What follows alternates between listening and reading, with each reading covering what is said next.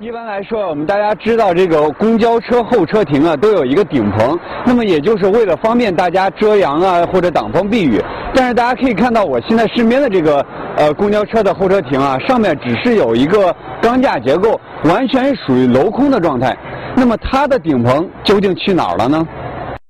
这个公交候车亭位于科学大道金梭路交叉口西北角。现在看来，它上面的顶棚根本就没有覆盖，就像平白被揭了盖头一样，人站在下面，完全和露天没有什么区别。有顶棚的话，然后那个能够捧起来遮遮点儿雨也行。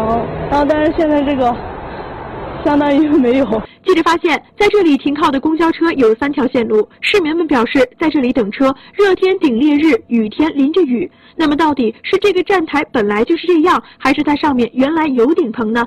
随后，记者沿着科学大道进行了走访，发现其东侧的一个站台就是完好无损的。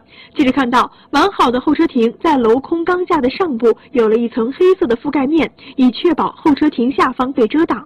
但是，记者还发现，在科学大道金梭路交叉口其南侧的公交候车亭上面的顶棚也被揭掉了一半。那确实，反正对那个大众这块不是太方便。我觉得还是加上好一点。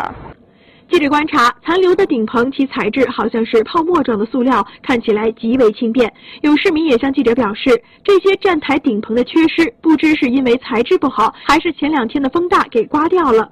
而且根据记者走访的情况，沿科学大道金梭路口向西到银平路口，还有一个站台的顶棚也烂了一个口子。那么，到底是什么原因造成这些公交候车亭的破损呢？记者也联系了这些站台的建设单位——高新区市政建设有限公司。工作人员任女士表示，这确实是前两天的大风造成的。先生，您应该知道，就是前一阵儿可能它这个大风确实比较大，你就别说这个了，可能其他的有一些，包括建筑工地上一些东西，也可也可能很容易被刮坏。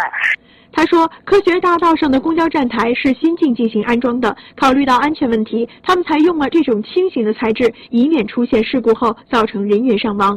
对于目前站台顶棚被刮掉的情况，他们会尽快处理。对，今天就会就会找人去看，然后抓紧去修，因为它这个如果是看它损坏的情况，如果它损坏的面积比较大的话，那肯定就要重新定做了。